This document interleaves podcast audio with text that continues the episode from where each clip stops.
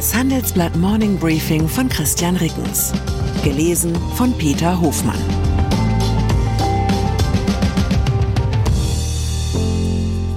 Guten Morgen allerseits. Heute ist Montag, der 3. April 2023. Und das sind unsere Themen. Abgewählt. Sanna Marin verliert in Finnland.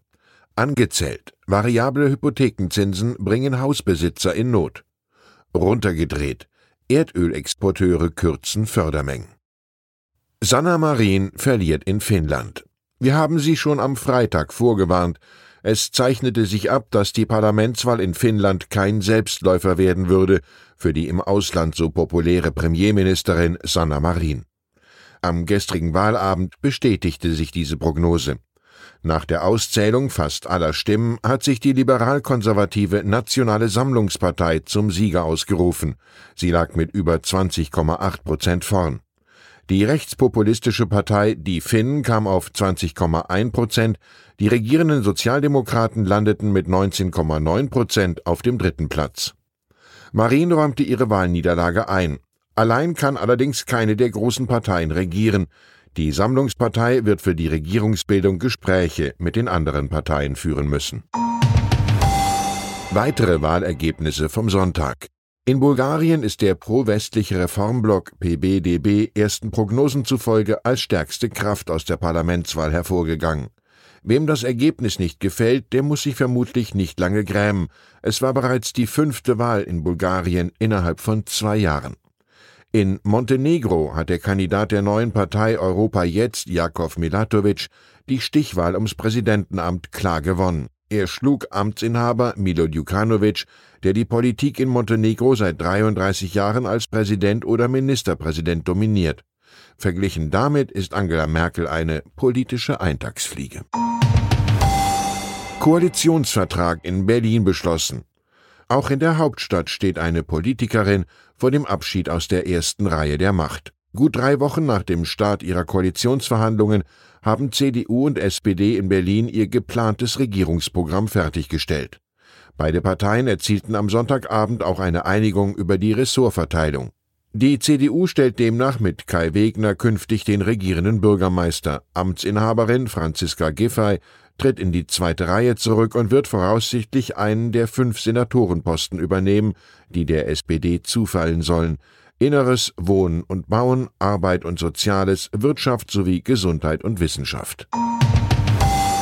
Kreditnehmer unter Druck. Sind es die Vorboten einer neuen Finanzkrise oder nur unvermeidliche Anpassungsschmerzen, weil nach einem Ausnahmejahrzehnt des billigen Geldes die Zinsen wieder auf Normalmaß steigen? Fest steht, quer über den Kontinent geraten immer mehr Immobilienbesitzer in Not. In Schweden können bereits vier Prozent aller Eigentümer ihre Kredite nicht mehr bedienen. Der Chef der schwedischen Finanzaufsicht, Daniel Barr, spricht von einem nie dagewesenen finanziellen Druck auf die Haushalte. Eine steigende Ausfallquote bei Immobilienkrediten setzt die Hauspreise unter Druck und hätte Auswirkungen auf den Bankensektor. Immobilienkredite sind ein wichtiges Geschäft der Institute. In Deutschland sind laut des Immobilienvermittlers McMakler die Preise für Wohnimmobilien im ersten Quartal um rund 6 Prozent im Vorjahresvergleich zurückgegangen. Patrick Ludwig Hansch von der Wirtschaftsauskunftei Kreditreform prognostiziert, dass auch hierzulande mittelfristig mehr Wohnungen oder Häuser zwangsversteigert werden. Die deutlich höhere Zinslast für Anschlusskredite werde insbesondere die Verbraucher treffen, die beim Kreditabschluss in einer Niedrigzinsphase knapp kalkuliert haben und das seien nicht wenige. Allerdings durch eine Besonderheit sind Immobilienkäufer in Deutschland vergleichsweise gut gegen steigende Zinsen abgesichert. Der Anteil der Hypothekenkredite mit variablem Zinssatz ist in Deutschland vergleichsweise gering. Wer nicht gerade jetzt refinanzieren oder verkaufen muss, kann steigende Zinsen und sinkende Immobilienpreise gelassen aussitzen. Ölproduzenten kürzen Fördermenge. Saudi-Arabien und mehrere andere große Ölproduzenten haben überraschend eine Kürzung ihrer Ölfördermengen um insgesamt 1,15 Millionen Barrel täglich angekündigt. Der Schritt soll ab Mai bis Ende des Jahres gelten und könnte die Ölpreise weltweit nach oben treiben. Höhere Ölpreise würden es dem russischen Präsidenten Wladimir Putin zudem leichter machen, den Krieg gegen die Ukraine zu finanzieren. Ex-Bürgermeister will Lach- und Schießgesellschaft retten. Was hätte der 2013 verstorbene Kabarettist Dieter Hildebrand wohl zum Ukraine-Krieg und zum Streit ums russische Öl gesagt? Ich bin mir gar nicht so sicher, ob ich es wissen will. Politisches Kabarett empfinde ich als schwieriges Genre.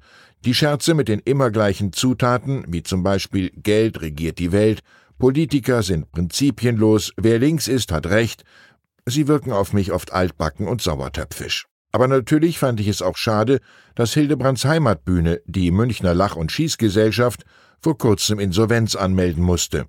Nun will ein neu gegründeter Verein unter dem Vorsitz des Münchner Ex-Oberbürgermeisters Christian Ude die Lach- und Schießgesellschaft retten. Der Verein Die Ladenhüter sei laut Ude am vergangenen Freitag gegründet worden und wolle nun Förderer finden. Ich hatte schon einige Male das Vergnügen, Ude bei öffentlichen Auftritten reden zu hören und versichere Ihnen, der Mann ist lustiger als jeder Kabarettist. Wenn er es mit der Rettung ernst meint, sollte sich Ude selbst auf die Bühne der Lach- und Schießgesellschaft stellen. Ich wünsche Ihnen einen Tag, an dem nicht wieder alles an Ihnen hängen bleibt. Herzliche Grüße, Ihr Christian Rickens. Zur aktuellen Lage in der Ukraine. Zelensky kritisiert UN-Sicherheitsrat. In seiner täglichen Videoansprache hat der ukrainische Präsident eine Reform des UN-Gremiums gefordert. Dass Russland den Vorsitz des Sicherheitsrats übernimmt, bezeichnete Zelensky als absurd und zerstörerisch für den Frieden. Geheimes Kreml-Programm für Cyberangriffe alarmiert Berlin. Russische Geheimdienste planen offenbar mit einer Moskauer IT-Firma weltweite Hacker-Einsätze. Die Grünen sprechen von massiven sicherheitspolitischen Gefahren. Weitere Nachrichten finden Sie fortlaufend auf handelsblatt.com/Ukraine.